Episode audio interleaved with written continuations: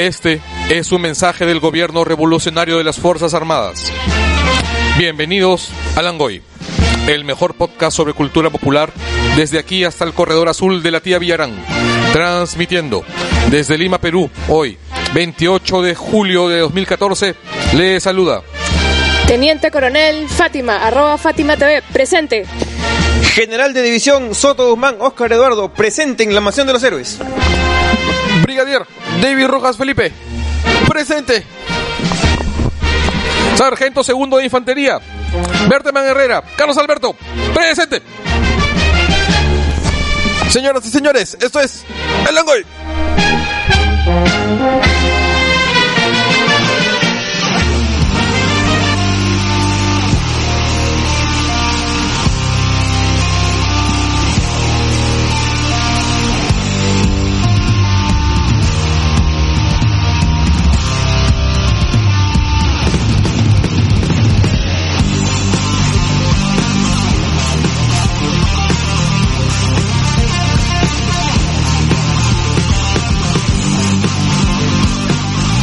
Bueno, aquí estamos de vuelta en el Angoy después de un brevísimo hiato ah, por todas las cosas que están ocurriendo por, por fiestas y todas las cosas que tenemos que hacer. La verdad que nos, ha, nos hemos puesto hueve. No, Sí. no estamos bien ocupados, la verdad.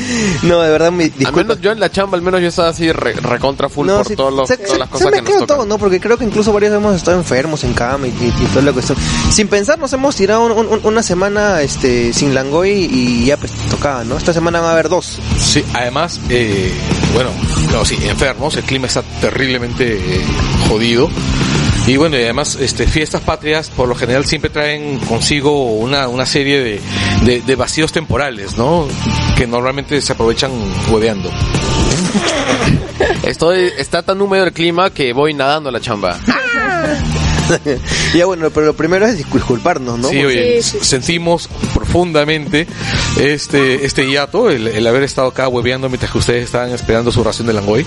Sí, y, y gracias, de verdad, no, tam- no, no, está- estuvo mal, pero igual nos ha hecho sentir un poco bien la gente que estaba pidiendo, exigiendo su Langoy. Y Sí, que no la- muchas gracias a todos que han estado muy preocupados, preguntando cuándo, qué día va a ser el siguiente Langoy o si ya nos íbamos de vacaciones, pero no. No hemos avisado, no, no, un desastre somos. Ni siquiera hemos puesto nada en el Facebook. Bueno, este, no va a suceder de nuevo, esperemos. eh, y si va a haber algún, en algún momento paramos un, un ratito, les vamos a avisar. Eh, está pendiente también el tema del sorteo que hemos prometido, que ya de todas maneras vamos a hacerlo esta semana. Eh, y nada, como siempre, mencionar que estamos en Facebook, en facebook.com slash el langoy.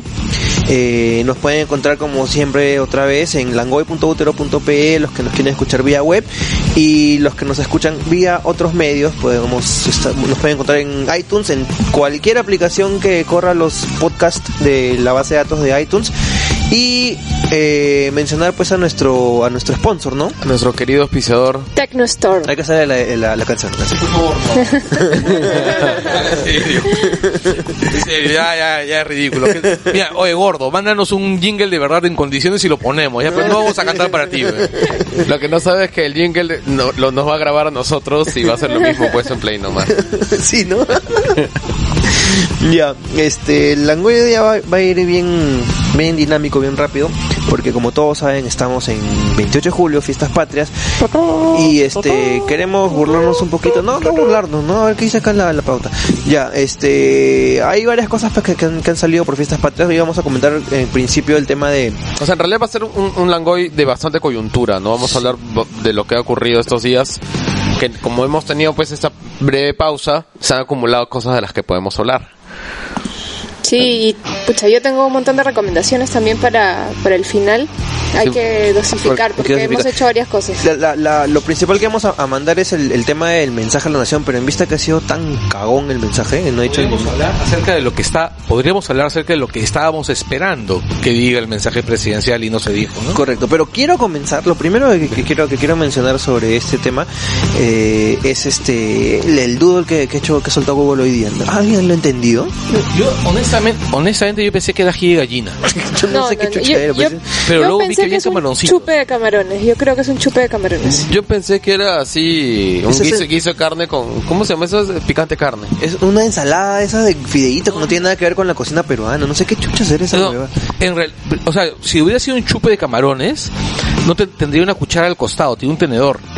Entonces, ¿sabes qué cosa puede ser un reventado de camarones arequipeño? Entonces, si es un reventado de camarones arequipeño, no es peruano, pues.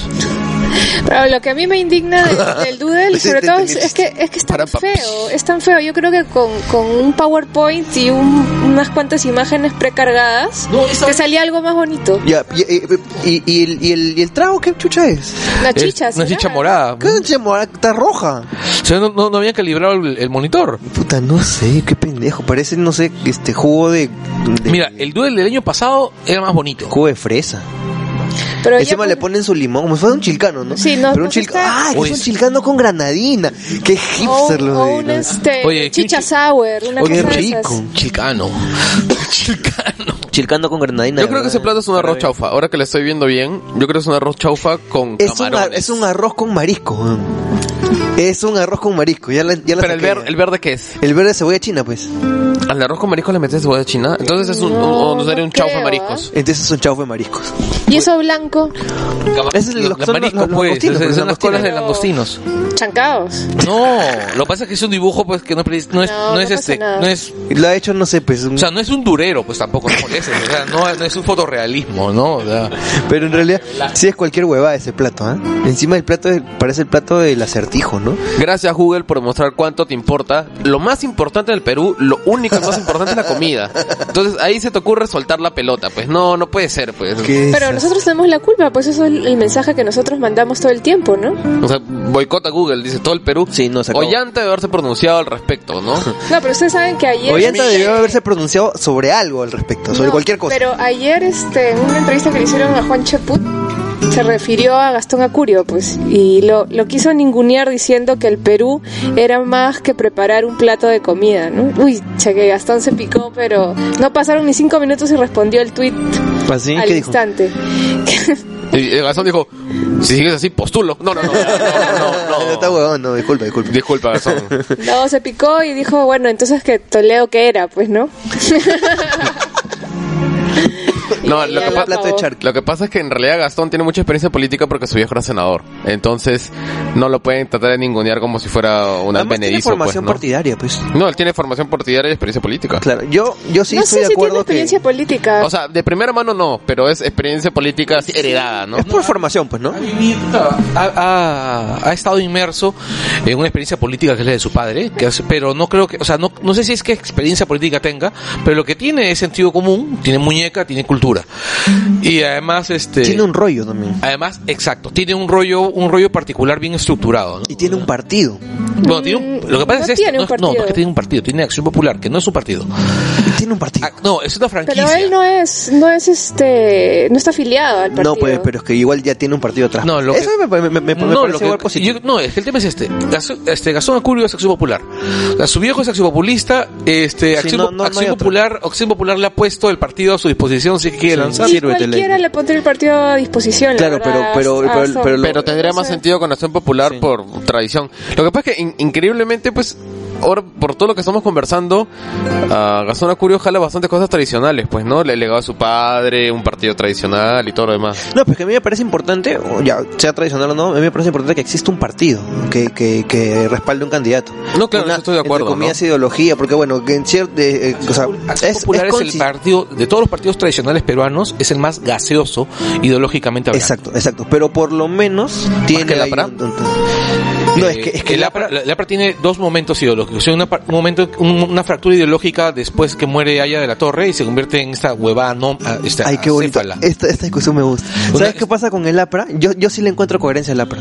Y la coherencia del APRA, ¿sabes cuál es? La coherencia del APRA ha sido el acomodarse. Siempre ha sido eso. Bueno, Pero eso, es eso oportunismo. Es, es- el, el oportunismo, eso, eso, eso El consigna. oportunismo y el populismo. ¿no? Eso consigna.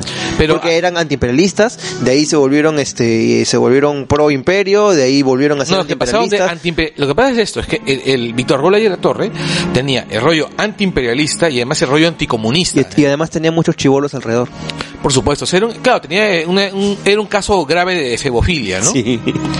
Pero a lo, a lo que yo iba es, si tú, si tú planteas, arrancas desde ser antiimperialista y anticomunista, significa que puedes, puedes ser cualquier cosa, porque tú puedes justificar tus devaneos ideológicos mediante cualquiera de las dos posturas extremas. Por eso, ve, ve- ya ven que tiene que tiene coherencia representado la deliciosamente eh, por los Simpsons diciendo banderitas peruanas para unos y aborto para otros, así. ¡Yeah! Pero a mí lo que, lo que me, me molesta un poco de Gastón es que por un lado se indigna con los que lo quieren presidenciar. Pero por otro lo ves comentando sobre cualquier aspecto de la esfera política. Hoy día estuvo comentando el mensaje presidencial en, en frecuencia latina. Es que Gastón está Entonces, jugando este- el juego largo, ¿ah?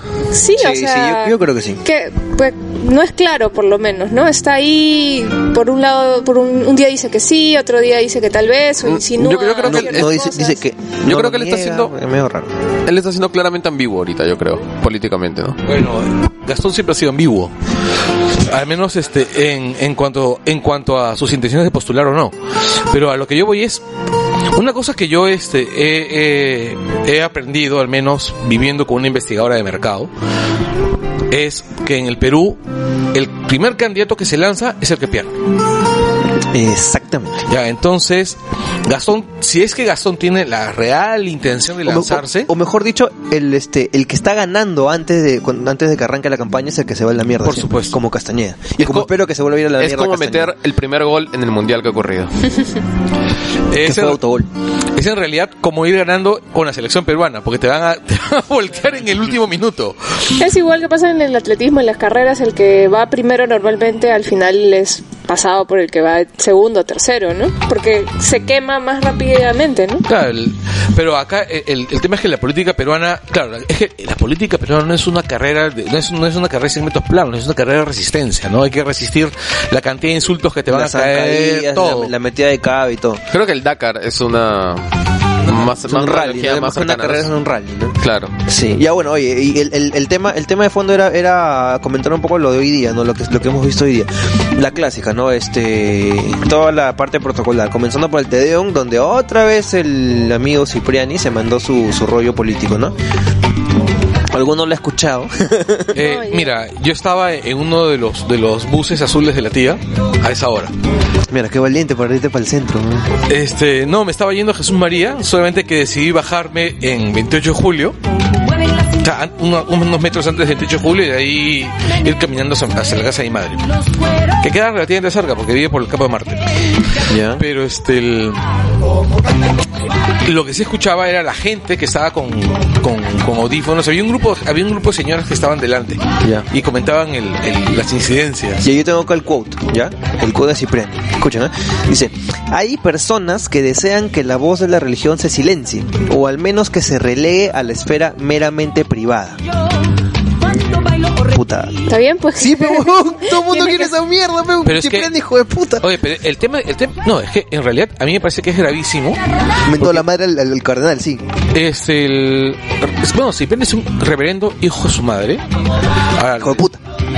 no sé qué cosa habrá estado haciendo la vieja, te apuesto que, te apuesto que algo, algo por ahí, este, pero el, si, no, Cipriano, Cipriano es, es, este, es un conche de su madre. Es deleznable, el- es, es un- es un, es un miserable, de verdad es un Yo, miserable. yo estoy convencido de que los pobres gusanos que se lo coman finalmente Van a morir. van a morir de cáncer.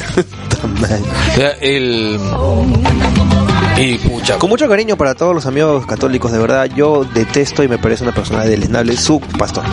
eh, no, en, en realidad, en- a mí lo que me jode es que, Un ratito. Solo, ah, solo quiero comentar a lo de Oscar. Lo que ocurre es que la religión católica no es una democracia. Entonces, los católicos no tienen la culpa de que, de que Cipriani sea el cardenal. Caballero, Porque nadie pues. ha votado por él. Sí, pues Además, muchos, muchos también lo detestan, ¿no? Muchos católicos. sí.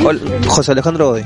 eh, no, el, el tema con Cipriani, más allá de eso, es Tu que pastor, Godoy, tu pastor. Cipriani es este es partidario del retorno a la Edad Media, ¿no? Del, del momento en que el- la Iglesia y el Estado están unidos divisiblemente, ¿no? Entonces, la única manera que, que se puede eliminar este sujeto es que pasen una de estas tres cosas. Es que algún patriota lo mate, por favor. Es este que el tío un día se atore con una aceituna. Qué huevada. no, pero en serio, tú te imaginas a Cipriani comiendo sus aceitunas, y su pan con aceituna el domingo en la mañana y se le haya olvidado sacarle la pepa a una. Y el momento que está tragando se queda atorado con la aceituna ahí en la tráquea y cae muerto sobre el café. El purpurado, literal. Claro. Y que claro, sería el desayuno púrpura. El desayuno púrpura. Y, y la otra es que, en efecto, pues Panchito, este, ¿cómo se llama? Se deje de pichuladas, se deje de andar. Se haga una. Claro. Que deje de posar para la foto y se haga una. Claro, se deje, se deje del populismo peronista. Claro. Eh, eh, o sea, eh, que deje de ser cojueces como irse a comer en la cafetería del Vaticano. Como, como besar a leprosos. Che, seguro sos un envidioso. ¿Vos cuántos papas tenés? Claro, o sea, este, a mí me importa un carajo que Panchito esté ahí, este, ¿cómo se llama? Pa- corriéndose la paja pensando en Messi. Ya, este, el- Pero es puro marketing. Claro, o sea, que se baje ninguna Cipriani una reforma puta vez. estructural. Ya, ya, pero re- vamos a regresar al tema, ¿ya? El, el- el tema es que el pata está criticando de que haya gente que pida que el tema religioso sea algo que se relegue a la esfera privada. Pero claro, porque Y- Cipriani es un reaccionario, no de este tiempo, es un reaccionario de 1835. O sea, él se lo llevas a 1835 y es conservador ya. Sí, pues, es, que... O sea, ya, ya está muy atrás. ya. Es que ya, mira, Cip- Cipriani es un tipo que, o sea, por tipos como Cipriani hubo la primera reforma. Exacto. Y, sea, y la- el, mismísimo Concilio Vaticano II también es, es la, la- el mismo, No, la que- misma teología de la liberación. Yo pienso que por culpa de gente como Cipriani, o por un Cipriani que viajó en el tiempo, es que se, eh, se dio el ci- cisma de Oriente y Occidente, ¿verdad? y por eso están los ortodoxos, ahí, los patriarcas ahí, Y ahí el- el, patriarca de el- Moscú, el el cisma de patriarca de. Constantinopla, de Alejandría. Ya bueno, el este el tema es que O sea, se, se indigna por algo, Por algo que es- que es es justo, lo que es lo que, lo que debe ser. Que- que en una sociedad- se Pero- practique de manera privada. Pero este hay un tema con Cipriani. o sea, Cipriani es una voz que representa a un colectivo que pide que los derechos sean básicamente Recortados. Claro, recortados a solamente las personas que tengan el dinero para acceder a ellos. Recuerda que Cipriani representa un colectivo en el cual la religión y el poder económico son uno solo. Exacto, el Opus Dei. Poder político y económico. O sea, pero bueno, pues ya la gente que apoya a Cipriani, a pesar que están, que los perjudica, o sea, ya, ya es gente que es un poco lava el cerebro, pues, ¿no? Sí, igual me, me parece, o sea, irresponsable porque esto es una, estas son conquistas que se han concedido en otros países ya hace mucho tiempo, ¿no? Y, y está aceptado que, el- que lo, lo, lo religioso es algo privado, ¿no? O sea, nadie te dice, nadie te va a perseguir por tu religión, pero tampoco na- no se le vas a chantar a nadie. Pero es que también pues el tema pues es que este gobierno ha sido bien pussyfooting con todas esas cosas, ¿no? O Sí, sea, este de que es- se ha movido bas- Bueno, de una manera muy acomodada. Acá funciona así. Sí, funciona así, ¿no? O sea, no- nadie se, se atreve a pararle el macho a, a este tipo, ¿no? Listo, cortamos el tema Cipriani porque si no le va a dar este urticaria sí, ya. a Carlos Berteman. Carlos Bertoma, cada vez que mencionas así un tema de religión, Sí. así le... se- O se- llanta. le cae Oye, un pelo. Yo, yo no, yo no vi, pero me contaron de que en, una, un momento de la, de la este, transmisión de Canal 7, este, se olvidaron de que estaba el micro abierto y la reportera dijo, ahí estoy llanta con su cara de huevón. ¿Que sí? Sí, sí, sí me comentaron. ¿En qué no canal fue? ¿En qué canal fue? ¿Canal 7 No, o? 9, me parece en ATV. Qué gracioso. Debe haber sido el momento de sinceridad más profundo de la televisión peruana en los últimos años. Oye, es que déjenme decirles, y ahí re- le- le rescato algo que... que- No, no creo que supere a... ¡Qué rica la papa! Oye, y el Oh, panetón, ¿no? O ya me comí tu panetón. Puta madre. Ya, este. En realidad, hay que, hay que, hay que considerar que Ollantumal es un pelele, pues. Es un pelmazo. Es un, es un plomo, no sé. Cosito. O sea, lo, lo que pasa es que digamos... Pones una, una piedra y tiene más personalidad que este, que O este sea, compadre. ¿Dónde está el Ollanta que troleaba al Congreso cuando, cuando juró con la Constitución del 70 y algo? Ni, ni siquiera lo No, lo que pasa es que Ollanta es, es este, la reencarnación de Billinghurst. Es un tipo ano- Referencia histórica. anodino. Es un tipo anodino, pero además es un tipo que se ha encontrado el poder de casualidad. Y una vez, o sea, él es como, es como este, el- ¿ustedes recuerdan el coyote y el sé, correcaminos? Ese episodio en que el coyote por fin agarra al correcaminos que se ha convertido en gigante y dice, bueno, ustedes que querían tanto que lo agarrara, que lo encontrara, ahora díganme qué hago con él. Ya, Ollanta ha, que- ha perseguido el, co- el poder los últimos 10 años y ahora que lo tiene, no sabe Pero qué mierda hacer Nadine con le dice qué hace con él, pues. Pero en Nadine, no llanta. Entonces, el asunto es que yo ya me imagino así un, hacer una película tipo Los Puentes de Madison County, ya que es de, acá, de Ollanta divorciado, se va pues y se encuentra con la tía Susana Villarán, así, ¿no? De acá también. de acá unos, de unos 15 años inicia un romance otoñal, pues, ¿no? Así dos personas que se encontraron con el poder de casualidad Con no un- sabían qué hacer con él, ¿no? Y, y- y eso los une. Ya, bueno, re- re- re- rescato. Rescato, rescato lo, lo que lo, lo que compartía por, por, su, por su ya muy popular Facebook el amigo Carlos León, este, donde comentaba pues que el pavazo ya está saludando pues a, los a, a los balcones vacíos del centro de Lima, pues, un huevón. Saluda, saluda, llanta. Pero están vacíos, amor. Saluda, ¡Saluda, mierda! Yo te apuesto que... No, mejor no voy a hacer este comentario, va a ser demasiado gordo. Pero el- a, a lo, a lo que yo ves, yo honestamente, ya leyendo las, las, las reseñas del, del discurso, pienso que yo me hubiese tragado la, la enorme vacuidad de todo ese discurso. O sea, Ollanta, O- se ha dedicado a hacer lo mismo que hace todos los años, ¿no? A repetir buenas intenciones y pichuladas de relleno. Es como, es, es como, el, el discurso de Ollanta ha sido como un disco de Britney Spears. O sea, un, Un, mon- un culo de autotune. Exacto, un culo de autotune y lo que no es autotune es mierda. No, ahí sí discrepo contigo. Hay un par de ideas interesantes, Ajá. sobre todo lo que habló de mm, Cuando sobre dijo- educación. Cuando dijo hola y cuando dijo chau. No, no, cuando habló de bien claras. educación, que fue básicamente la primera parte del discurso, que, o sea, aumentar el presupuesto de educación 0.5 del PBI es un huevo, Es un de, huevo de plata. es un sí. y, y lo centró, no dijo voy a aumentar y punto, sino habló de cuatro pilares en los que iba, iba a invertir esa plata. Y si se, y si se ejecuta bien, Bueno. pucha, va a ser un, un gol. A mí me consta primero. Más allá, este, sí, fueron un listado de programas, se inventó nombres, ya, ya no, creo que ya no sabe qué nombres inventarse para programas sociales. Este, un, un, ahí un tuitero dijo Tiene, este, tiene una falta- aplicación de Facebook que lo hace. Sí, falta el Sí. programa Tuitero Sexo. El programa. Así como El programa de, generador de nombres de programas sociales, pues, ¿no? O- Entonces, así tipo o doctor- condados, ¿no? Doctorado 65 para Alan García. este, porque era yo creo que fueron 15 nuevos programas sociales que no, ¿No habrá sé- uno para financiar podcast? Bu- Buena pregunta, voy a, voy a Podcast, mi el- ya. mi podcast. podcast ya. Este, y Mueble tuyo para mueblar tu, tu cocina. Pero así, pura, pura, puro programa y ninguna política pública así clara, y concreta, sostenible. Por ejemplo, decían, ya, el plan emergencia mujer para las víctimas de violencia de género. Pero entonces, ¿cuál es la política para prevenir la violencia de género, no? O sea, vacío, ¿no? Totalmente vacío en ese punto. Es que si te das cuenta, al final casi todo lo la política nacional siempre ha sido reactiva, ¿no? Oye, ¿verdad que hablo en quechua? Sí, un, un ratito. un momento, pero como Pisco. Ah, pero Pisco no estaba pidiendo reforma educativa, seguramente. Ah, seguramente hay una conexión, ah, todo máximo, encaja, claro. todo encaja. Ya, yo le- le- le- les cuento que tengo la nube de tax y lo que más se ha, ha hablado ya en su discurso, ah, la- lo que las palabras que más ha repetido es millones, país, año, peruanos, gobierno, calidad nacional, salud y un poquito menos. El año pasado eh, la palabra más, más repetida fue millones, pero por bastante diferencia. Y básicamente si uno compara es lo mismo. Eh, no ha habido mayor diferencia en cuanto al año pasado y este. que quería ser como Carl Sagan, pues, ¿no? Millones de millones de millones. Este Alan García también le, le gustaba bastante hablar de, de números así hiperinflados en su en su Bueno, discurso. nunca nadie como Alan, ¿ah? Bueno, también que la- lo de hiperinflación es algo bastante alan- alanesco, ¿no?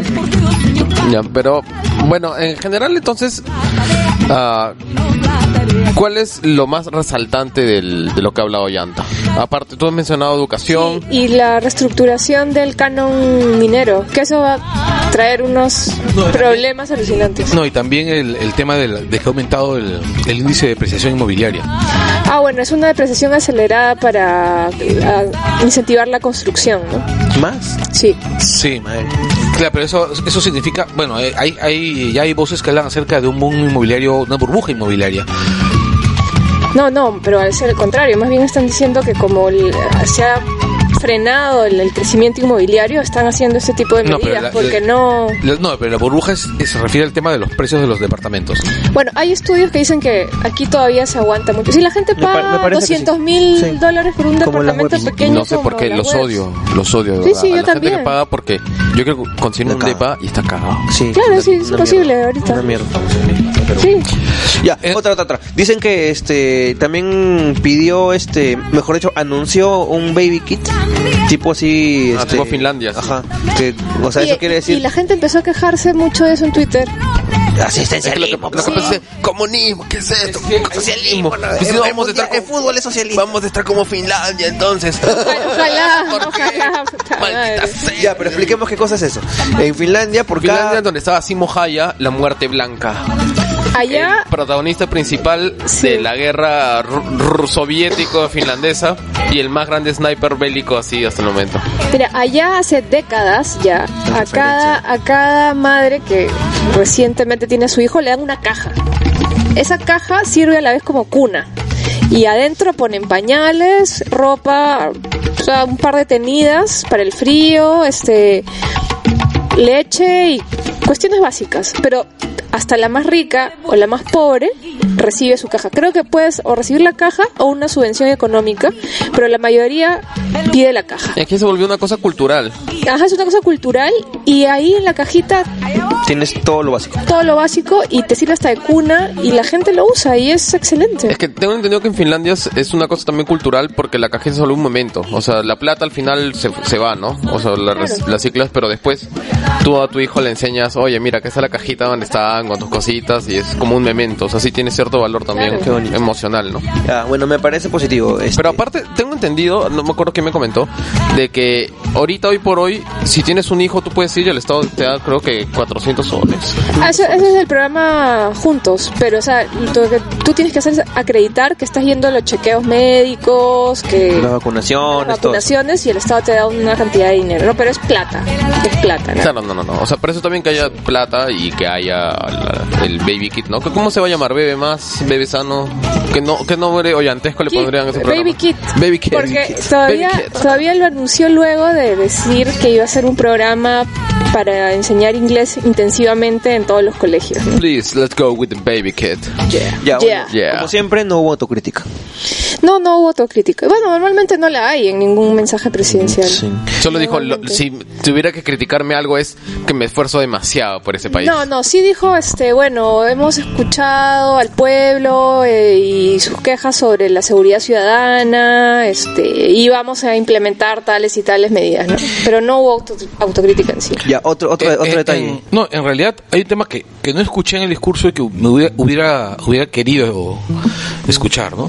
y so- Que es, sobre... que es este, básicamente, ¿qué va a hacer? O sea, para implementar, o sea, él durante su campaña hablaba acerca de, de implementar las medidas este, sugeridas por el, por el informe de la CBR. Llevan tres años y nada. No, No, no, olvídate, eso es lo, lo no último que le importa al hombre. No hubo nada sobre derechos humanos, O sea, nada sé. sobre tema de unión civil, temas No, de género, olvídate. salud reproductiva, no hubo nada de cultura, absolutamente nada de cultura, Como el año pasado. ni de medio ambiente. No, el, el tema de la CBR aparte, pues yo creo que muy- en las altas esferas lo único que esperan es que todos los involucrados, todos mueran de viejos, ¿no? Entonces, y, y de ahí dijo, pasamos la página. Otro, otro dato importante, el angelito se quedó jato de nuevo. Pobrecito, pues, es que también, no, no sé, tal vez... Algún Tiene vez sueño, ¿no? Está cansado. Es un problema de salud que él tiene. De repente le peta el pañal, ¿no? Tiene, ¿Cómo se llama? De, de nuevo con el comentario Narcolepsia. políticamente incorrecto y hableísta de Carlos Verdeman. Y ju- siempre con el angelito, ¿no? Claro. Yo me lo encuentro siempre en el metropolitano. Ay, lo máximo. El Ah, angelito. Sí, sí, viaja en el metropolitano. ¿En qué cochecito? Bueno, algo así. No, todavía tiene su carrito, ¿no? Tiene su- Ya, escúchame. Ya, oye, pero eh, este. Ahora sí quiero hacer hincapié en este, en este punto. ¿Por qué tenemos un presidente, o sea, que ha tenido una campaña exitosa, porque tiene que saber ser una campaña exitosa para que llegue a la presidencia? ¿Por qué tenemos un presidente que habla tan hasta las huevas? O sea, como orador, es una piedra el huevón. Eh, O sea, es- de verdad, pones, pones una piedra ahí en el, en, el, en el estrado y va a hablar mejor que Ollanta. Porque la gente no vota por por seres humanos. Pero bueno, no, porque la gente no vota por personas, ni por partidos, ni nada. sino la gente, el Perú en general como que tiene una infatuación de, de amor adolescente con los candidatos. Entonces los ven muy poquito, los ven un par de veces y se hacen una idea de wow, es increíble, mira todas las reformas que va a hacer, es impresionante, sí, igual, me va a llevar. Entonces, pero es, es una idea que están en su mente, Ese- votan ese- por él, ese- sale elegido y después no hace nada y dicen, ay, es el tremendo huevón. Ya, pero ese ratito que habló, lo habló hasta las huevas. Ya, Mira. ya, porque mira, la, la, la, referencia inmediata es un huevón que habla increíble, que es Alan García. Es un hijo de puta, es un mentiroso y es un criminal. Pero es un orador que no puedes negar que es efectivo. por lo eso- menos efectivo. Yo, yo puedo aceptar que es un orador este, efectivo. No me parece que sea un gran orador. Me parece que es un tipo que habla pichulada tras pichulada. Creo que Ese, eh, eh, acabo de poner mi cara, entonces qué chucha estás esperando un buen orador, pues te está, No. metiendo, te está metiendo el dedo, pero no te diste cuenta. Yo creo que antes lo era y ya perdió parte de su, de su mollo, Alan. Ah, lo que pasa es que ya, ya pesa pues el- los problemas este no psicológicos, ¿no? No, no solamente eso, sino que simplemente eh, el mundo ha cambiado y Alan... Lo que pasa es esto, en los ochentas, Alan representaba para muchos un cambio. Era un tipo joven, era un tipo que además te- tenía una formación política desde muy, desde muy joven. Y, em, y bueno, y tenía un discurso que, que correspondía a ese tiempo. El Alan de, el Alan de hoy Tenía un discurso y una forma de hacer el discurso. Exacto. Y el Alan de hoy es, es un viejo, bueno, cuasi pleistocénico que habla mal. Puro lugar común, además. claro, que Puro habla mal. común. Sí. Cuyos discursos son una mierda. Ya, pero todo lo que quieran, ya. Este, pero igual es este weón tiene la, la capacidad de mantener a su a su este a su público este enganchado a su, a su discurso. Es que Oscar, es implícito que el Transformer es un drogado. Ese O sea, es buenazo. Por eso, pues es- eso es Alan. O sea, el, el Alan de antes ya era un, al menos se robaba Neruda, ¿no? Ahora en cambio dice ahora cosas. también y tiene sus referencias bien rebuscadas. Sí, ¿no? sí, Claro, ¿no? Al final dijo que es la vida un, un frenesí, que es la vida una ilusión. Porque la vida es sueño Pero- pero- y los sueños, sueños son. Lo que pasa es que por lo menos Alan ha leído Claro. cosas buenas, malas, lo que quieras, pero ha leído en su vida. En cambio, yo creo que Humala, o sea, muy poco y tampoco tiene formación. Exacto, y, y ni siquiera usa bien la forma gramatical. Es un desastre para hablar, es un desastre. Yo, yo, yo, yo he cubierto Pero- casi un año este, este, este, ap- apariciones oficiales de Ollanta y de verdad me daba vergüenza porque Mira, te lo voy a, te lo voy a graficar con solamente dos frases. La primera es, Felipe en un momento habló acerca de una infatuación adolescente. Ya. Yo te hablé de otra cosa. Es, el Perú tiene una gran masa votante adolescente. Sí, pues, Ya, cierto. esa masa adolescente habla como llanta. Ya, pero esa masa adolescente ni siquiera yo estoy seguro que ni siquiera se interesa en lo que dice. No, está bien, votan, pero a lo que, a lo Tienen que que votar, no pueden no votar porque es obligatorio el voto.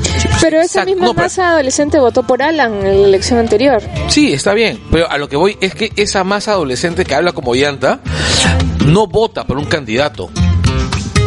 Vota simplemente en contra de algún candidato que le han dicho que, por el cual no se debe votar.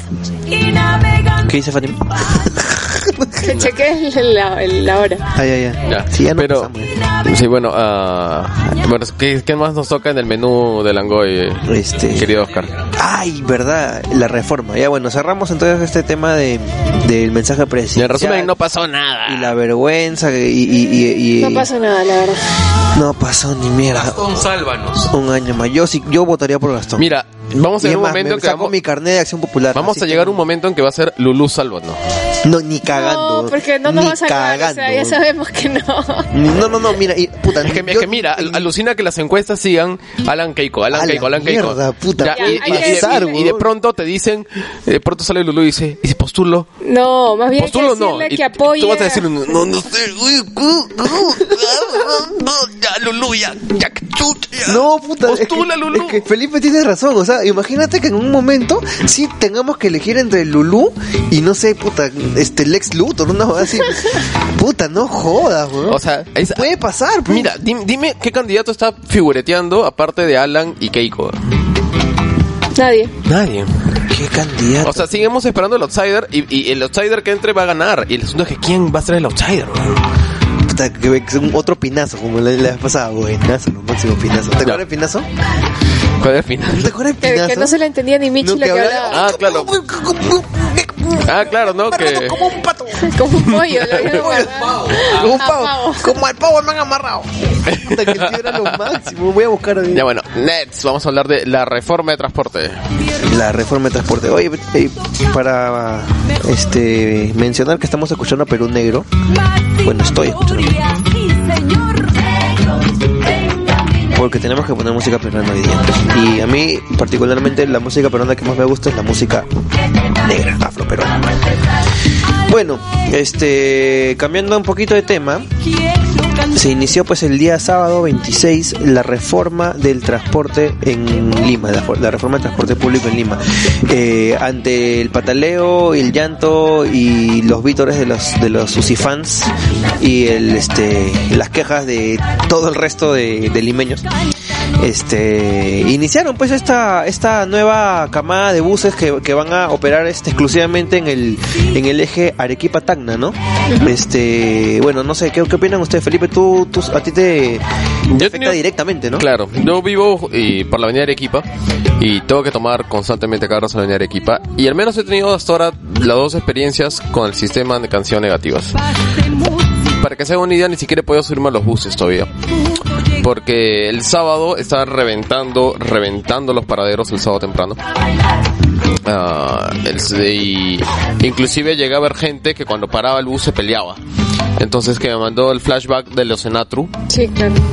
Cuando dije, no dije, claro, entonces acá es donde, donde el tío recuerda, ¿no? El chivolo no sabe qué hacer, pero el tío así de pronto le, le, le llega el flashback y lo mira al otro tío y dicen, sí, ya, ya sabemos qué hay que hacer, ¿no? Y ¡puas! los codos y ¿Se todo. acuerdan? Ya, y, y se trepan.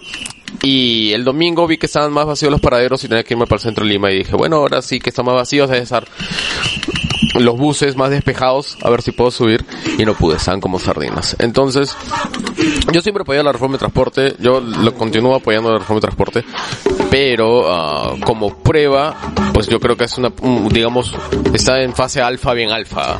Pero me, parece raro porque hemos tenido el mismo día creo que hemos intentado subir a los buses. Yo yo ayer este en Angamos con Arequipa. Ya, Es- ¿qué hora más o que menos? Para, era a las 5 y, Ya. Y cuarto por ahí y estaba esperando a Martín incluso entonces vi pasar varios, vi pasar varios vacíos, semi vacíos, otros con un poco más de gente. Eh, y apenas llegó Martín, nos subimos a un bus, estaba más o menos lleno. Nada que no vea en el metropolitano todos los días que, que lo uso. Y pasaron unos minutos y ya tenía, ya tuve sitio, estuvimos sentados casi todo el camino. Fui de Angamos con Arequipa hasta Paseo Colón.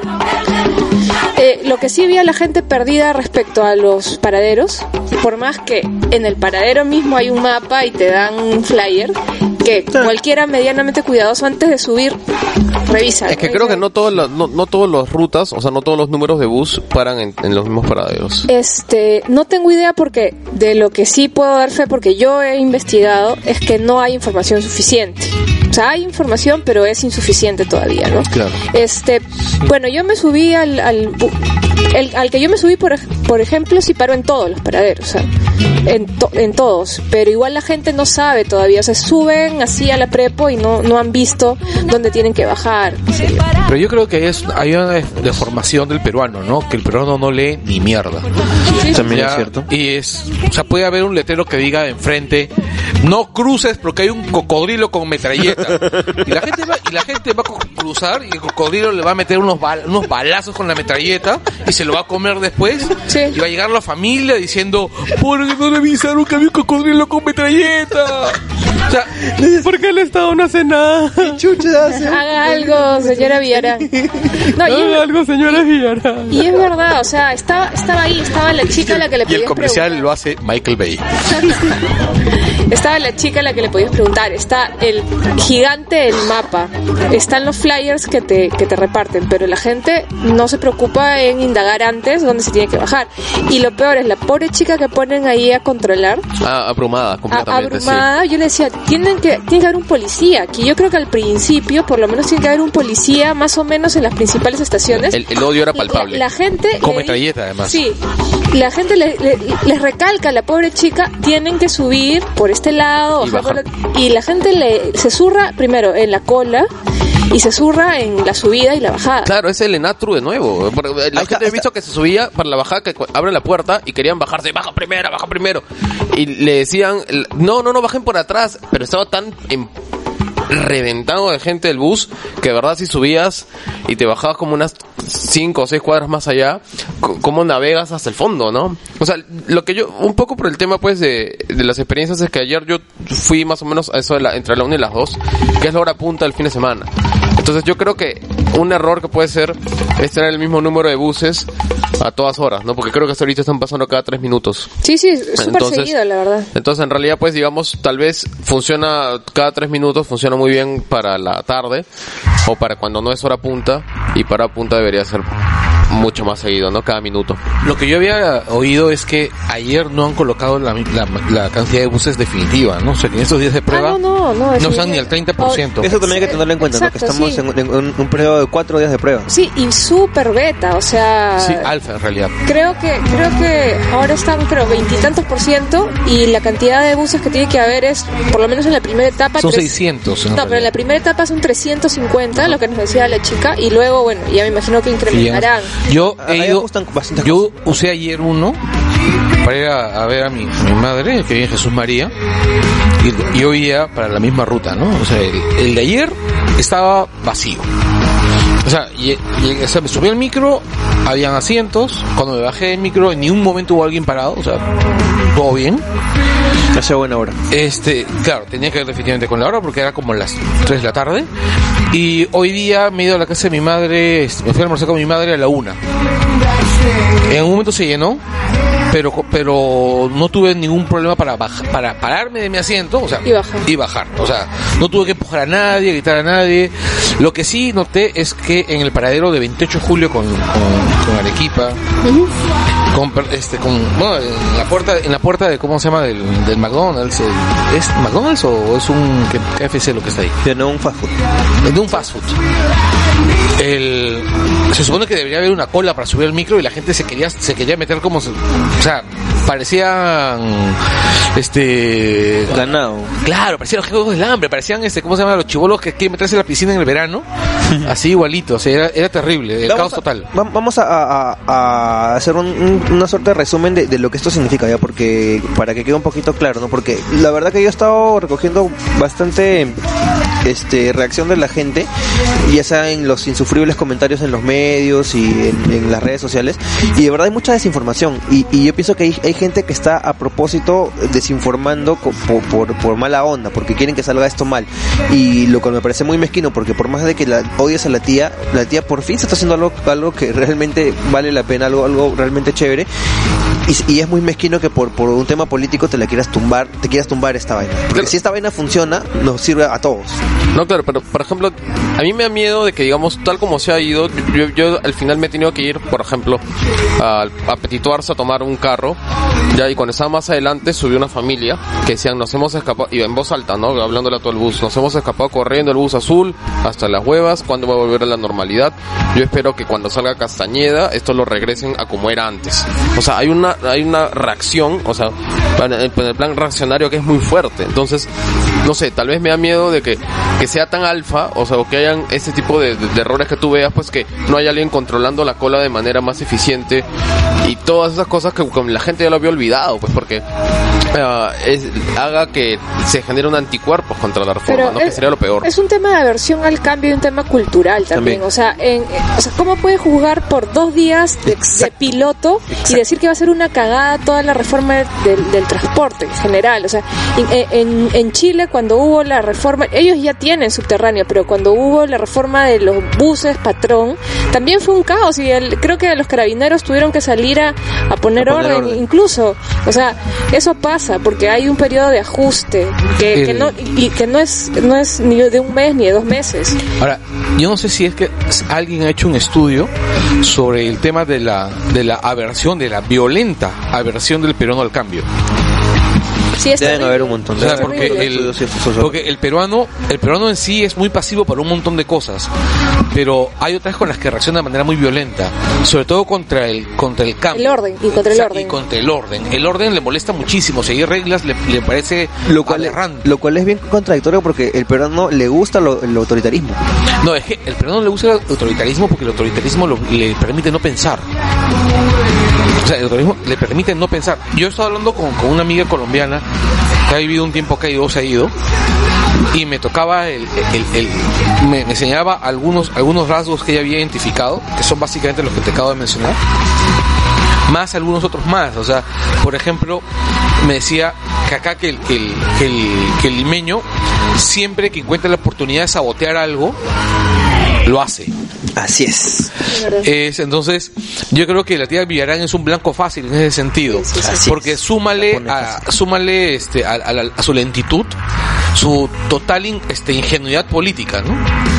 Ya, ya no inge- ingenuidad, ya es su torpeza. Y, y lo que más me Sí. llega de, la- de los comentarios que he estado leyendo en Twitter es que la gente que, que más, de manera más enardecida, ha criticado la reforma es gente que no chapa un, Que va en un bus que hace ese- años, que va en, en Pero- carro hasta dos cuadras. o Pero sea, ojo, yo estoy viendo también gente pues que está defendiendo a la reforma y que también ah, no, igual, hay de todo, hay de igual, hay de todo. igual. Es que yo creo eso ya está tan politizado que digamos, por ejemplo, yo hago mi crítica que me parece hoy han pasado muy pocos buses porque en realidad yo creo que uno debe decirlo ya que el punto de una fase de pruebas es que genuinamente se hagan las críticas para decir, oye, por si acaso la cantidad cada tres minutos no basta. Sí. Y seguramente te está diciendo, puta, vos, tú estás en contra de la Y reforma. dice, que tú estás de contra de la rasca, seguro quieres que sea la castañeda. Y, y no es así, ¿no?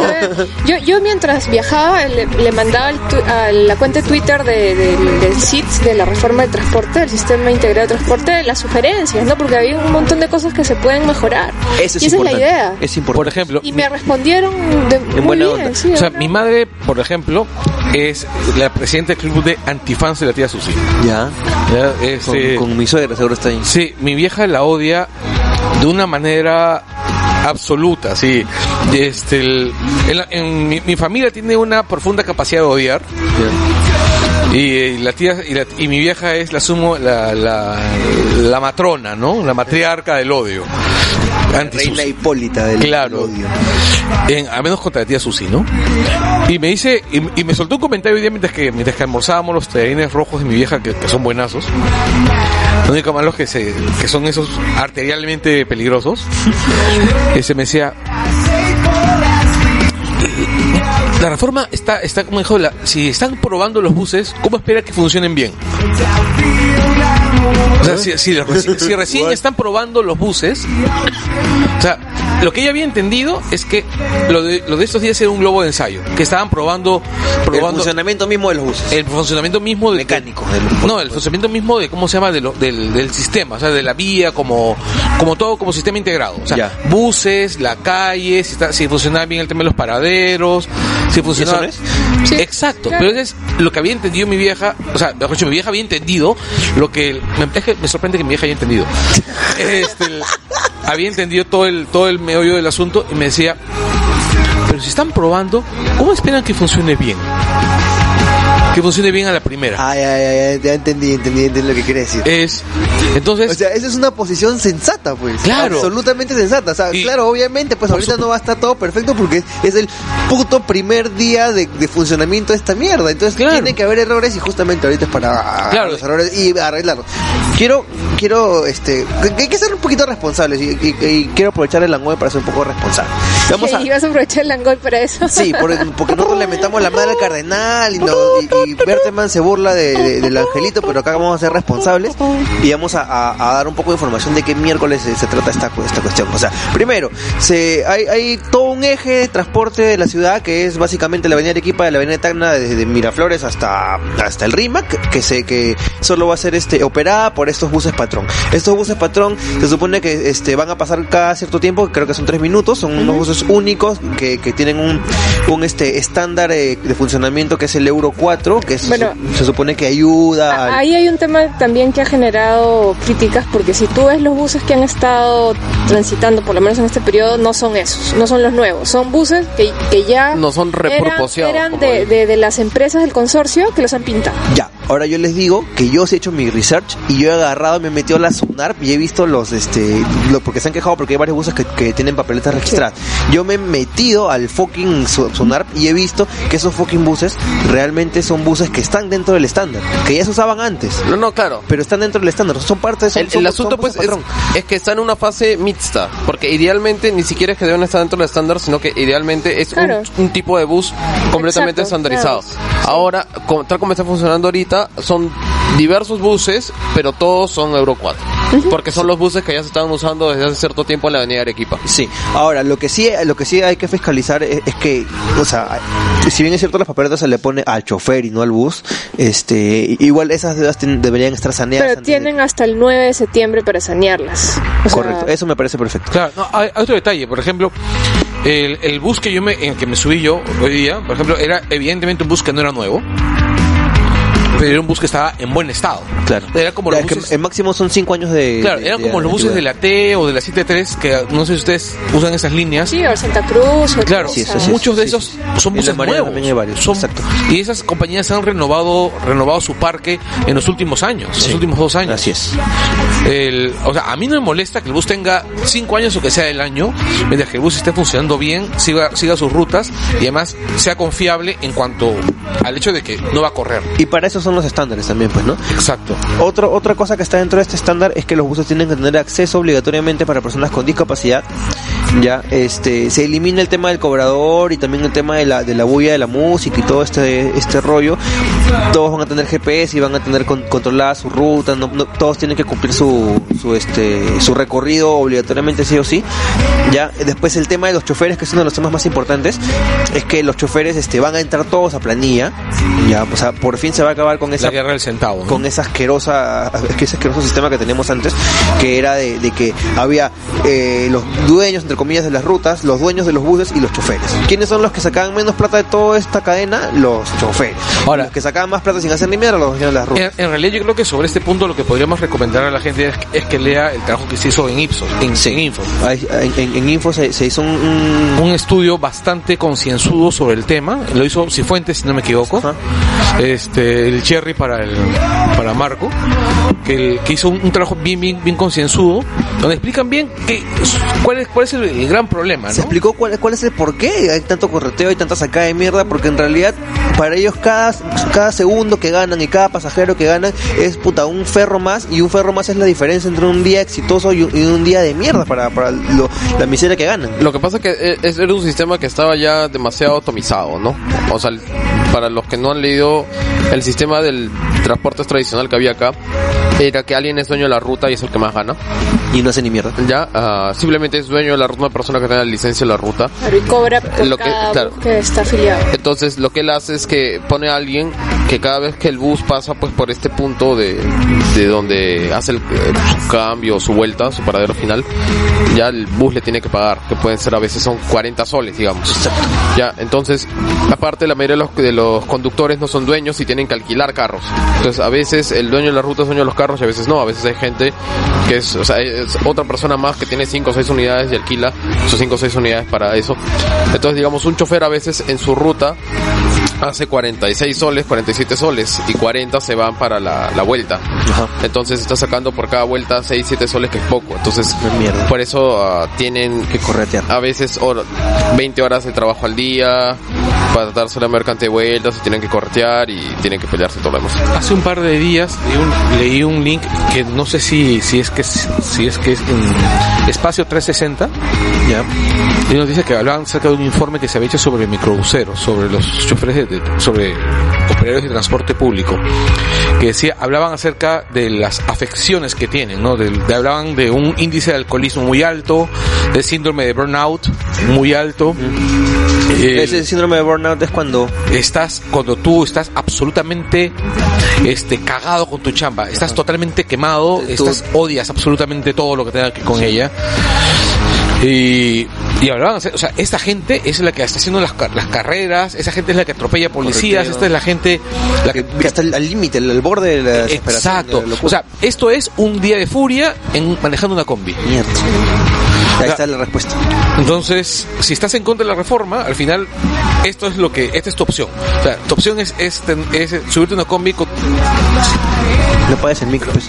Pero hay gente, hay gente que de verdad quiere esa opción. O sea, por ejemplo, ayer vi una escena, nunca, nunca me había ganado con un momento de empatía hacia los transportistas tradicionales hasta ayer cuando subo en Petit Tours y toda la gente estaba subiendo en Petit la gente que no quería saber nada con, con, los, con los buses azules y sube esta familia quejándose de los buses azules. Ya, y todo el mundo diciéndole, ¿cuándo vuelves a tu trabajo normal? Un poco más te extrañamos, te queremos, no te vayas. Le preguntan, ¿y cuándo vuelven el eso normal porque están de pruebas? Y el cobrador dice, verdad, no sé. Y dice, no, por, o sea, de verdad, nunca había visto un momento de, genuina y pura empatía así al, al- a los cobradores de reportistas tradicionales. O sea, digamos, eh, ese fue, fue un momento bastante bizarro. Ya, ah, pero hay que ver, pues, ¿no? eh, cómo se va desarrollando esa cosa, porque la siguiente prueba es para el próximo fin de semana. Sí, eso es lo que me preocupa, que van a haber unos días en los que volvemos al, al statu quo, digamos, Sí. y luego se reengancha la, la prueba. Entonces ahí va a haber tal vez bastante reticencia de la gente, ¿no? Y sobre todo, lo único que a mí me preocupa es que todavía no hay información clara, por ejemplo, de los alimentadores. Es- eso a mí me tiene traumado porque Eso- yo hasta ahora no sé cómo voy a ir a trabajar. Por ejemplo, eh, los, los buses que yo más uso, Oye, sí te, te pasó un link. que pasan por Miraflores, que son la Santa Cruz y el Letusa, este, entiendo que ya no van más. Van a estar en la ruta San Juan del Urigancho Comas. ¿No va a estar en Santa Cruz? No, Mi no esperanza era en. Santa Cruz. No, olvídate, olvídate. Ah, Entonces, por este, Tacna, creo, ¿no? va, va a estar San Juan del Urigancho, coma, eh, San Juan del Urigancho, Rimac.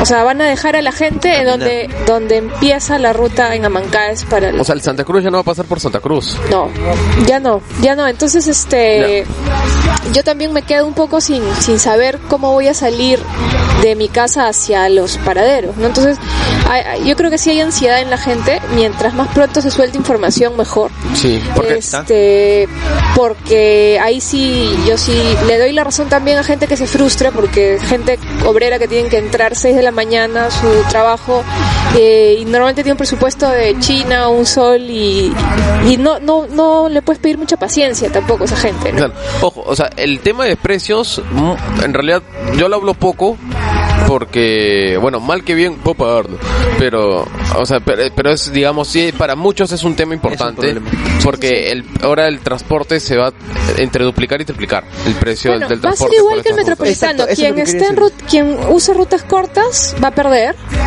pero quien tenga rutas largas, yo creo que va a estar bien, porque pucha, vas a llegar más, más Va a llegar más rápido. Por Pero 50 céntimos más. Hay, hay mucha gente que, digamos, si podía ahorrar hasta 20 céntimos y se peleaba y se mataba por Lo que 20 pasa es que aquí céntimos. teníamos la cultura de la China, pues. La cultura de la China. Y, y pelearte con el cobrador Pero- para pagar China lo más lejos Por- que pudiera. y la- Igual, igual el, el- el tema también del transporte público acá está subvalorado. pues. Se, paga bastante claro. poco por, Es que la cultura de la China es lo que hacía que tengamos un sistema de transporte tan, tan pobre, ¿no? O sea, porque al final tú recibes lo que pagas. Exacto. Entonces pagas tan poco y tienes un- O sea, no hay forma de hacer que eso cueste más barato, porque eso es lo que cuesta, pues, tener a los co- conductores en planilla y lo que cuesta que todo esté limpio y que todo esté ordenado y los carros modernos y con mantenimiento. Eso es lo que cuesta. Ahora tenemos No hay nada que hacer al otro problema más que se desprende de esto, este, bacán, lindo, de puta madre, ¿no? Que, que este, igual con este con estos sistemas se incentive más a la gente que camine, que late, que si van a ir cinco cuadras no, no paguen China, sino caminen, pero también tenemos que, que, que tener en cuenta que hay un problema de seguridad que está en, increciendo, ¿no? Este, y es jodido, pues, o sea, dice que chévere, camina cinco cuadras en la avenida Arequipa feliz, ¿no? Pero a ver, camina pues cinco cuadras en Condevilla, pues, Y a veces, Te al y a veces en la avenida Arequipa no, no están felices. no están felices. Sí, sí, sí. No, y también eh, la idea era incentivar el uso de las bicicletas y hacer unos sistemas ahí que, o sea, por ejemplo, a mí se me solucionaría la vida si hubieran estos sistemas como hay en México, en otros Te países. alquilan ticles. Eh, con- no, no te lo alquilan, con, Te las con tu. DNI te Sí. las prestan, va de, de ciertas zonas a estaciones, Como San Borja, ¿no? En San a Borja. estaciones y te ya y chapas tu, tu bus. Hay mucha gente, lo que sí he notado es que piensa que esta es una reforma que beneficia mucho a los privilegiados. Pues, por ejemplo, alguien que genuinamente pues no le moleste pasar de pagar dos soles a, pa- a pagar tres soles o tres soles cincuenta por su pasaje diario, por decir algo. Bueno, pues mucha gente no le va a molestar de la clase media o de la clase media para arriba.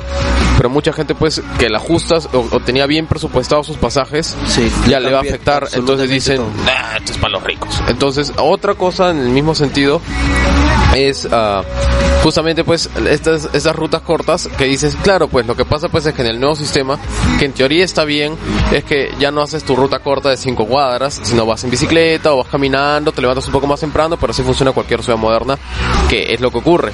Pero en una ciudad como Lima, entonces, bueno, pues normal camino 5 cuadras pues en, en por Miraflores, pero como tú dices, ¿no? En Condevilla o en ciertas partes, no sé, pues no, de, de Tacna tal vez no es tan cómodo. Y he visto que mucha gente se quejado específicamente del tema de seguridad. Yo no puedo caminar a las justas, me da miedo caminar una cuadra, ahora voy a caminar tres. Sí, sí, eso, eso, eso es bien, eso es bien cierto. Y el tercero es que he escuchado a muchos que dicen que esta reforma, tal como la han visto estos dos días de prueba, a quien más ha beneficiado es la gente que tiene autos particulares, porque la Arequipa está. Linda, Sí. Carlos Berteman. Yo lo veo de esta manera. Eh, en realidad, todos los cambios son traumáticos. Cierto. Todos los cambios son traumáticos. Y siendo absolutamente cruel e insolidario, es eh, La frase Berteman del día. es lo que hay. Es lo que hay. O sea, Espera algo más, más, más. ¿te gusta? Chévere. ¿No te gusta? Jódete. Sí, pues. El cambio, o sea, no creo, o sea, mira, yo no creo que aún si entra Castañeda a, a la alcaldía, para diciembre la reforma está encaminada. O sea, para diciembre... ¿Ah? No, no. Perdón, no va a haber forma de vaquear a esto porque va a ser con el metropolitano. Al comienzo un montón de gente dijo es muy caro, tal, tal, tal. Pero ya la gente se adaptó. Y Entonces. aparte la concesión ya está hecha, ya está dada. está así hecho. que- O sea, es necesario para que el sea, ya- sistema, ya- un ya- sistema moderno de transporte. La Entre gente, comillas se la metieron. o sea, la, la gente ya paga sus dos lucas para el metropolitano y se acabó. No, además hay otro detalle, por ejemplo, el metropolitano puedes viajar lleno y todo, pero carambas, con el metropolitano yo me tomo me tomo el metro en, en Ricardo Palma y llego al centro en 20 minutos. Sí, llegas al toque y si llevas a un expreso llegas en 10. Es O sea, Exacto. yo uso todos los días el metropolitano y me parece una cosa Ya. extraordinaria. Ahora, Ahí lo yo- jodido únicamente, y déjenme decirlo porque de repente alguien se acordará que yo siempre me- le, le, le- le tiré caca al metropolitano, es que esa huevada costó demasiado más de lo que iba a costar originalmente. pero bueno, ya sabes quién la hizo. Y se demoró un culo. sí, ya, ya sa- sabes quién lo hizo. Ya sabes quién lo hizo y el señor Castañeda pues le gusta Castañeda, sobrevalorar, sobrevalorar las obras porque Desde que está en el seguro. Eh, bueno, él se tiró la pata del Lips. Así es. Ese edificio grandazo que ven ahí en, en la, en la avenida Arenales, Castañeda. Elefante blanco. Claro, que al final nunca lo terminó encima. Castañeda. Bueno, el, el, No voten por él. Pero además el, el rollo con, con, con, el- con la reforma es, yo me he hecho toda la Arequipa a velocidad hoy día, a una velocidad que solía ser hace 20 años. O sea, hace 20 años yo me subía a una combi en, en, en, este, en el Parque Kennedy y llegaba hasta la primera cuadra en 20 minutos. Exactamente el tiempo que yo me... Es el tiempo que he hecho hoy. No hago ese, no hago ese tiempo hace 20 años en Arequipa. Es decir, el, el- si el carril está libre, está libre, los buses van a su velocidad, van a este paran en los paraderos este, adecuados, hay, una buena frecuencia de buses. Hay que ser bastante cretino para no pensar que ese, esa luca más no vale la pena. Esa luca más de pasaje no vale la pena.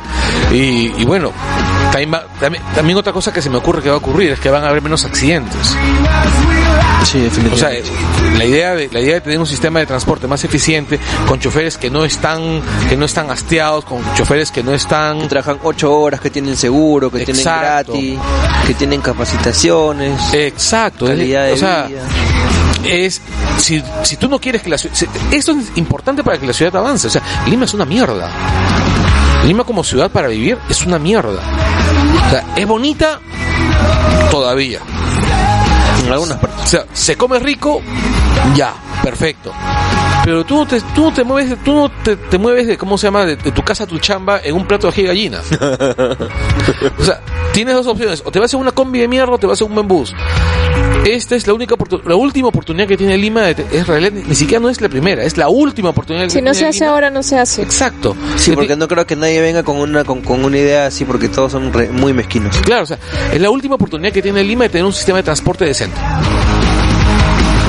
Y, y, y mira, este, fuera, fuera, fuera de todo, por lo menos, este, con, con todo lo, lo, lo miserable que puede ser Castañeda, yo no le, bueno, no suele hablar, ¿no? Pero, no, con otras, co- otras cosas de, otras obras de Villarán sí ha salido a criticar. A esto no, no le, no le he visto criticar.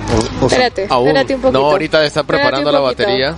Ya, otra cosa que quiero rescatar de esto. Yo, ya no- yo- yo yo- ya- yo puedo jurar que Castañeda va a usar como parte de campaña regresionar al sistema anterior. Un poco más va a salir con el de Orión al costado abrazado diciendo No, acá con mis viejos amigos matando no, gente. Ahí sí ya. Mira, yo, yo, ya- yo ya no pienso... Yo ya no pienso votar por Villarán, ya por, por básicamente, Tum, tum, tum. básic- básic- básicamente por el tema de Freitas, ya porque yo sí me he comido todos esos este gases lacrimógenos en la vaina esta de la repartija para que la tía venga y me la ponga en la lista regional, sea al carajo. Bueno, yo no voy a votar por el hecho de que se metió a un partido que no tiene primarias. Porque me parece que ese es un truco bastante, Sí, pues. bastante bajo. Ya. bueno, no tenía partido, pues estaba jodida, pero Yo en realidad voy a hacer este, ¿cómo se llama? Eh, el- la histórica la, la histórica del peruano, ¿no? Voy a Mal votar- menor. Voy a votar por el mal menor, yo sí voy a votar por ella, porque es es votar por ella o regalarle el voto a Castañeda, ¿no? Ya, pero pero dentro de dentro de lo que yo no de, que no pienso votar por ella, eh, yo quiero decir que de verdad mucha gente piensa que ella está haciendo esto al caballazo porque quiere ganar este réditos electorales en, en año electoral, este y en realidad ese es un argumento bien pobre, bien estúpido, porque haciendo esto, o sea, cualquiera con dos de frente sabe que te- se, se va- uno se va a encontrar con, con este con toda la oposición de todo el mundo que está acostumbrado a pagar 50 céntimos por 10 cuadras. Ya, por decir un solo caso, la gente va a estar en contra del cambio porque así somos los, los- los peruanos. Los, los peruanos vamos, no, no- no nos gusta que nos cambien el- la, la regla del juego por más de que sea para algo bueno. Entonces, hacer esto en un año electoral no es algo positivo para, para, para ella electoralmente. Entonces, por algo, por ahí le- se le puede, se le puede, aparte- se le puede, este, a- o sea, es algo que, que está haciéndolo tal vez desinteresadamente como algo que tiene que hacer que su, que su, su obligación como, como una autoridad, eh, pero no es algo que como muchos que están diciendo que, que le va a traer réditos políticos para nada. Yo creo que los que lo dicen ya son mezquinos porque honestamente esto es una de sus promesas de campaña. O sea, no, Lógico, no es que una de sus banderas. Son sus banderas. No le está sacando un sombrero a decir, hoy voy a reformar el transporte. Es mezquindad pura y por, y por eso, y, y vistos los candidatos inscritos, la verdad, yo no veo otra opción ahora que votar por Villera. Porque ¿Cuál es el problema de Eresi? Ay, me, me, me llega el No, pincho, no, eres sí. ¿sabes qué pasa con Eresi? De Eresi hizo muy poco, de verdad. A ver, Ese es el pepecaucismo, este, ahora la alcaldía. El pepecaucismo, pero con juntas criminales. O sea. Yo no voy a votar por alguien que tenga en, en- en su entorno a Aurelio Pastora, el de los narcoindultos. No voy a votar por... Ese es su abogado, pues, ¿no? Es abogado. No voy a votar por, por alguien que, que esté con, con Curi, que es tremendo Ah, no, ratero. Pues, es- es- Ya, este... Mamá, mamarrata es Juli. Y bueno, Y sobre todo si, su- si la tía Susana me, hablas con- de- me confirma que su cel va a estar en fiscalización por todo su mandato siguiente, con más ganas Claro, voto, que somos voto por ella. fans. Sí, si, su, fan. si Susel es, es la, la gente de fiscalización todo el próximo mandato, yo voto. Yo sí, bueno, sí, sí. de hecho yo voto. Sí, sí. estás con tu polo verde de Fuerza Social este verdad. Pero ya ni, ya ni siquiera Fuerza Social la, espalda a la tía. No, pero a, a lo que a lo que yo voy es Eresi, o sea, eh, Eresi me parece una opción para Lima aún peor que Curi. ¿Curi? Sí, aún peor que Curi. Aún peor que Curi. Ya, que Castañeda no puede ser. Claro, o sea, no, lo que O pasa sea, es que San Miguel, San Miguel tampoco no es que esté ah, hasta la wea, hasta el culo. Este... No, es que lo que pasa es que, mira, Yo- Eresi es el ocrospoma de cómo se llama San Miguel. no tan mafioso. Por lo menos Eresi es más caleta. A- o sea, a Eresi tú no puedes agarrar y sacarle algo en cara y decirle, oh, tú eres un ratero. En, en realidad, o sea, todos pensamos que, que, que por ahí tiene, un, tiene su, su- Bueno, en la su- formación del UE, pues. sus cocinadas, pero yo más que nada me, me, me baso en su comportamiento y su y sus juntas, ¿no? Este, o sea, ya, ya- a, a mí el transfugismo ya de, de por sí me, me, me descalifica ba- bastante No, pero un- un para, para mí el, el, el rollo es este. es cualquiera que esté alrededor de Gabriela Chávez Bonifaz. Exacto, sea, funciona así es. Exactamente. Si dentro de tu entorno básico está Gabriela Chávez Bonifaz, ya eres una mierda. Para los que no saben quién es Gabriela Chávez Bonifaz, es una este, asesora en prensa y comunicación de bastantes este, de la Liga de la Injusticia. de- de la Claro, es este, Gabriela es claro, es que está con todos- Curi, está con Pastor. todo- es que todos ellos han salido de la Unión Estudiantil de Facultad de Derecho de la San Martín de los 90. Claro, es como si dices, No este, contigo, ¿no? yo no, ¿cómo vas a votar por alguien a que su asesor de imagen es chibolín, pues? O sea, en la, en vida, ese rollo, en la ¿qué te vida, en la vida. Entonces, no me queda otra que votar por Viera. Ya bueno. Bueno, pasemos ya a, despedirnos. nada, se ya, acabó el Langoy. sí. Ya, que era 20 minutos de Langoy, hemos hecho una Hora y- hora y hora y 10. media. Como siempre, carajo. Ya. Este. Bueno, entonces ya a despedirnos, pues mandar los saluditos y, y todo lo demás. O recomendaciones, recomendaciones rápidas. recomendaciones. Ah, bueno, yo tengo un huevo.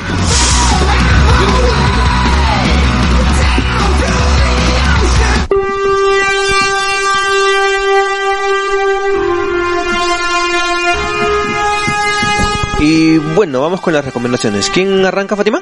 ¿Carlos? ¿Quién se métense? Bueno, yo voy a recomendar el libro Todos contra la verdad de Morote, Ya. que es un trabajo así, bueno, es un trabajo eminentemente político, es un trabajo eminentemente político. ¿Cómo se llama? Todos contra la verdad es Ya. un estudio sobre la oposición al informe de la CBR. Qué paja. Sí, este es un Qué libro cólera, va, de- debe, debe ser leer ese libro. Es tan deprimente como leer el informe de la CBR. Ya. Ya Ya de- deprimente por otros otros motivos. por otros motivos. ¿no? O sea, yo he estado releyendo el informe de la CBR junto con este libro y este y he suspendido la lectura del informe hasta que regrese Romy de viaje porque leerlo solo da miedo.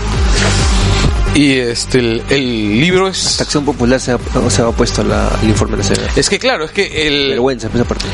pero bueno, e, el, el libro es realmente hepático, o sea, Morote está puteando a todo el mundo, pero está soltando más, o sea, además del además del, del- del típico discurso Morote, que es el discurso anti, las cifras que da y los hechos que da son realmente esclarecedores, ¿no? O sea, es un libro que además es muy barato, es un, es un libro realmente barato, viene con un DVD, el documental este sobre Chuspis, que es este el que el- es- también es de, de visión obligada. ¿En dónde lo conseguimos? Yo lo encontré en Ibero, me costó 24 soles. ¿En la feria? No, en la librería, yo no voy a la feria. Ya. El- Por temas de conciencia. No, no voy porque me da una flojera inmensa. Cuando estaba en Miraflores iba. No, la cámara paró del libro de mierda. No, no me da flojera. Claro, no, cuando estaba en Miraflores es normal, ya, porque caminando unas cuadras se iba. Pero ahora está Jesús María y si me da flojera ver a mi vieja que vive por ahí, la feria más. Fátima Toche. Ya, y yo quiero recomendarles una novela gráfica de una historietista colombiana ecuatoriana que se llama Power Paola. Eh, la novela gráfica se llama Virus Tropical. Eh, un punto importante es que Power Paola ya está en el Perú, se va a presentar el primero de agosto en la Feria del Libro para presentar el, el libro Virus Tropi- Tropical, o sea, invito a todos que vayan. Es un una historia autobiográfica de su paso de la niñez a la adolescencia en un país que no era el suyo, porque ella es colombiana, pero eh, ha vivido en Quito. Eh, y después tuvo que volver a Colombia, o sea, tenía que este, adaptarse a nuevos entornos constantemente en una familia poco tradicional, con un padre que había sido cura, de una formación bien católica, este, unas hermanas entre hippies eh, y hipsters. eh, cuando vuelve a, exacto, cuando vuelve a Colombia, se- a Cali, eh, particularmente se encuentra pues con toda la violencia, este, del- de, las, de los cárteles del narcotráfico y en ese proceso se tiene, tiene la transición de niña, a adolescente a joven, ¿no? Es, es realmente deliciosa, muy tierna la historia. Es de esas historias que serían geniales para que más chicas se involucren en el tema de la historieta, pero que al final terminan gustándole más a los hombres, ¿no? Este, por alguna razón. Eh, Muy recomendable, Virus Tropical, de Power Paola. Felipe Davis. Mm, Ya, yo he tenido el, el gusto ahora de jugar un, un juego que me he comprado que se llama Rogue Legacy. Ya, ah, es un plataformer en el que tú controlas pues a un caballerito. Ya, que tiene que tener un dueño. Es, un- es, es el tipo que, que se conoce como Metroidvania, ¿Ese es pro- procedural? el procedural. Ay, qué paja, weón. Entonces, eh, Qué paja. Puta que paja.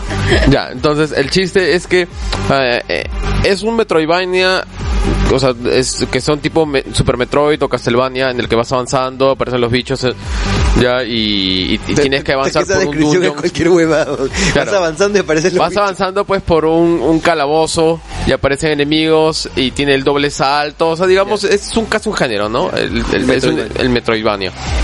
Entonces el chiste este es que es procedural, o sea, que se van creando al azar los los mapas nuevos. Ya cuando mueres mueres permanentemente. Ya, y el chiste es que cuando mueres, tú eliges a uno de tus posibles hijos para continuar con la aventura. Entonces, a veces te salen con, con defectos. Te puede salir, por ejemplo, que tu hijo es daltónico. Entonces, Mierda. lo ves todo en dos colores, o sea, no ves ciertos colores. Y el, escenario nunca es el mismo. y el escenario nunca es el mismo. A menos, pues, ¿no? Que puedas hacer ciertas cosas porque la idea, pues, es que al final vayas mapeando, ¿no? Entonces, si, si pagas un arquitecto, un persona que es un arquitecto, Ya. ya, ah, y pagas un montón de plata, todo lo que avances en este nivel se mantiene para el siguiente, ¿no? O sea, la idea, pues, es que ¿Plata in-game o plata de verdad? in-game. Entonces, porque la idea es pues, que eventualmente acabes el castillo, ¿no? O sea, en ese sentido es parecido a Isaac. Que la idea, pues, es que genuin llegues al final de y, y vences a, a la mamá, ¿no? Ya, es un juego muy entretenido. ah, yo en lo personal no he sido muy fan de, de los juegos tipo Metroidvania, pero conozco gente que es extremadamente fan de los juegos Metroidvania y les ha parecido Presente. y les ha parecido espectacular. Lo han disfrutado, dicen que no han gozado con un juego así como en, en- en mucho tiempo, ¿no? O sea, que es gen- un- el genuino espíritu de, de los Castlevania antiguos, Rogue Legacy. el Rogue Legacy, ¿no? Ah, está de oferta en Steam eh, y ah, bueno, es cuestión que lo pongan en su lista de deseados. Y si no, están en el Humble Bundle, en alguno de los medios de distribución digitales para aprovecharlo porque con buen precio te puede costar 2 dólares, 3 dólares. Esperemos que esté para PlayStation Network. Sí, sí he escuchado hablar de ese juego. Ya, a ver, me toca a mí. Eh, justo hoy día, aprovechando el descanso, vi una película que quería ver hace tiempo, que es la adaptación del juego de Ender. Yo el libro lo he, lo he leído hace relativamente poco tiempo, justo me lo regaló Martín acá presente. Eh, el libro me pareció increíblemente bueno, muy, muy, muy, muy buen libro. Es un libro que trata, bueno, la historia que trata de, una guerra en la que los humanos eh, es- están tratando de defenderse de una invasión alienígena de una raza que se llama insectores. Eh, el tema es que esta invasión, la, forma, la estrategia para, para confrontar la, la- la invasión es seleccionar niños porque sus capacidades intelectuales es- son eh, en cierta forma tienen más versatilidad que las de un adulto y uno de estos niños tiene que convertirse en el comandante de la flota. La historia de este de este de este, este libro y esta película cuenta la historia del niño que finalmente se va a convertir en el en el comandante de la flota que es Ender Wiggin. Eh, de verdad es el libro es muy bueno y la película eh, siento que ha tenido que simplificar demasiado los rollos del libro. Ya se han perdido bastantes cosas. No me voy a poner tan bombadilesco, ya, porque me, me- me- es, es de La verdad. película es buena. Es, es bonita la película, pero me, dio mucha pena que hay cosas que sí, se- que sí se han podido rescatar. Eh, A mí- a mí no sé- hay cosas que se han simplificado demasiado. A mí lo único que me dio pena de la película, en realidad, es que han como medio cerrado, cerrado la, la puerta para las secuelas. Exacto. Por ejemplo, eh, pero, no, no, si, si hablamos un poco más vamos a spoilear tanto el libro, es, bueno, el libro básicamente, pero eh, yo recomiendo que si vas a ver la película, eh, primero te leas el libro, porque vas a tener una, una historia, una historia un poco más compleja y realmente son, me parece que son 15 volúmenes de, de- hasta, hasta ahora en esa saga, así que... Sí, y además también tienes que, si vas a leer el libro, también investiga un poco sobre la figura del autor, que es un sujeto que es un pelín despreciable, pero Es homofóbico, ¿no? es, es un mormón conserva, hiperconservador. Man, ya no se siente esa hueva en la- en el libro. Exacto. Entonces, No para que te para vayas nada. dando cuenta que a pesar de ser un tipo tan despreciable, ya uno entiende unas ideas tan tan siglo XVI y tener una postura, tener posturas políticas que, que rozan con lo Tea Party, eh, puede escribir una novela tan paja, ¿no? Claro, eh, increíble, ¿ah? increíble, yo, yo no sabía eso. Sí, sí, sí, a mí, bueno, a mí el libro me lo regaló nuestro amigo en común Gregory House, Alfonso. Ah, man, ya. Este, y me comentó el rollo de que este pata es totalmente homofóbico, pero es algo que tú no percibes en su en su literatura. Claro, no se siente para nada. In- in- incluso este hay una, una, una parte de la historia que no se explota en la película que justamente es política, donde hay un, rollo pues de de este confrontación entre, entre dos alas este políticas, o sea, la izquierda y la derecha, y se, es bastante neutral, ¿no? Bast- bastante sosegada, ¿no? No, no es para nada parcializada. Qué paja. Eh, bueno, les recomiendo, no leanse el libro, está en bastantes librerías de acá de, de Lima, comunitas entre ellas. Me gusta decir comunitas porque me parece una librería puta madre. Eh, y la película también está en Netflix, eh, ya también está en todos los formatos habidos y por haber. En la película sale Harrison Ford haciendo el coronel Graff. Eh, pero yo realmente les recomiendo que primero se lean el libro y después ya vean la película. La película tiene bas- bastantes bondades, ¿no? Este, visualmente también es una pasada, es increíblemente bien, bien, bien paja este, visualmente. Y bueno, tenemos una historia bien, bien, bien chévere. ¿no? Es el inicio de una saga este, ciencia ficción como las que se precian, ¿no? Así a lo, a lo Asimov, a lo este, Old school. Bien paja. Y el libro, el- la, la saga no tiene ni 30 años, creo. Es, es relativamente reciente. Y es mejor pues que Starship. que también es básicamente insecto. Eh, nada, y se acaba el Langoy. Eh, yo quiero dejarlos antes de terminar con el mensaje a la nación que dio Pinazo en el, en el debate del, del 2011 fue, ¿no? Ya, y bueno, nos reencontramos a mitad de semana. Carlos Berteman se ha ido a hacer su tortilla española, pero nos reencontramos a mitad de semana con un especial sobre Batman por sus 800 mil 75, 75 años. años. Ujú. Así que espérennos que ya regresamos. Chau. Chao. Chau. Entonces es el turno del señor Humberto Pinazo. Adelante. Señores, si llevo esta cinta es porque soy de dos culturas. Soy chavín y tiahuanaco represento los pueblos tan dignos del Perú. He nacido un pueblo hermoso en Guaral. Terminé mis estudios en, San, Martín de Porra. Fue la primera promoción de noche. Hice mi secundaria, casi mi secundaria en San Juan Lurigancho. Y pasaron los años y los años. Y entré a la universidad a los 53 años. Ahí vi la realidad, del, allá había recorrido el Perú. Hoy acá hablan los candidatos. Hablan de estudio. Y a los institutos, los que no quieren ir a las universidades. Si sabemos que, que por año salen 300 mil jóvenes y apenas entre 50 mil a, a las universidades nacionales y particulares y el resto se queda en la calle. Y todos los problemas y los conflictos que, te- que tenemos en el Perú se deben los robos, los asaltos, la violencia. Yo sé yo también. Me han asaltado en mi, en mi propia cama dos veces y sé el dolor cuando le amarran los pies y la mano, parece un pavo uno. ¿Por qué? Porque ese joven no fue a la universidad, no le dieron la oportunidad que estudiara. Y queremos acá con estos candidatos y el pueblo peruano, porque nun- ninguno ustedes levantaron la mano y dijeron ingreso libre a la universidad. Ninguno. Y hoy queremos, por primera vez de 200 años, que los jóvenes vayan a la universidad, estudien, para que las cárceles no estén llenos de, de re- de delincuentes. No queremos los hospitales llenos de enfermos. He visto madres con sus hijos quemados y no tenían plata para pagar un ticket. Se moría en la, en la puerta del hospital. ¿A qué hemos llegado? Si nosotros somos los dueños del Perú cuando nacemos y tenemos la riqueza y nos olvidamos. Los candidatos, los presidentes, los gobiernos son nuestros representantes que tienen que cuidar nuestros bienes para que nosotros nos den la riqueza para tener una educación, una salud y una alimentación y no lo tenemos. Les ruego a ustedes, señores, lucharemos. Y también la gente más pobre por los 6 millones que tenemos.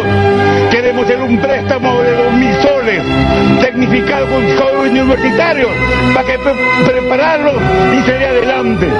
Si no cerramos la brocha de los 6 millones de extrema pobreza, no queremos regalar el dinero. Ya, ya está cansado que el Perú nos regale el billete. Queremos trabajar como yo he trabajado en mis 63 años para ser empresario. Y el Perú está preparado. Y ustedes están preparados para ser grandes empresarios del Perú. Muchas gracias. Gracias, Martín, por la Muchas palabra. gracias. Tiempo vencido.